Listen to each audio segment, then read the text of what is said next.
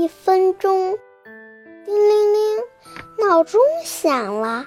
圆圆打了个哈欠，翻了个身，心想：再睡一分钟吧，就一分钟，不会迟到的。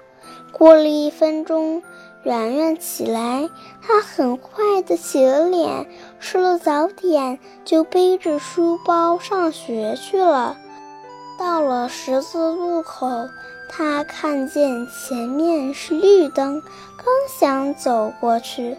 红灯亮了，他又叹了口气，说：“要是早一分钟就好了。”他等了一会儿，才走过十字路口，向停在车站的公共汽车跑去，眼看就要追上了。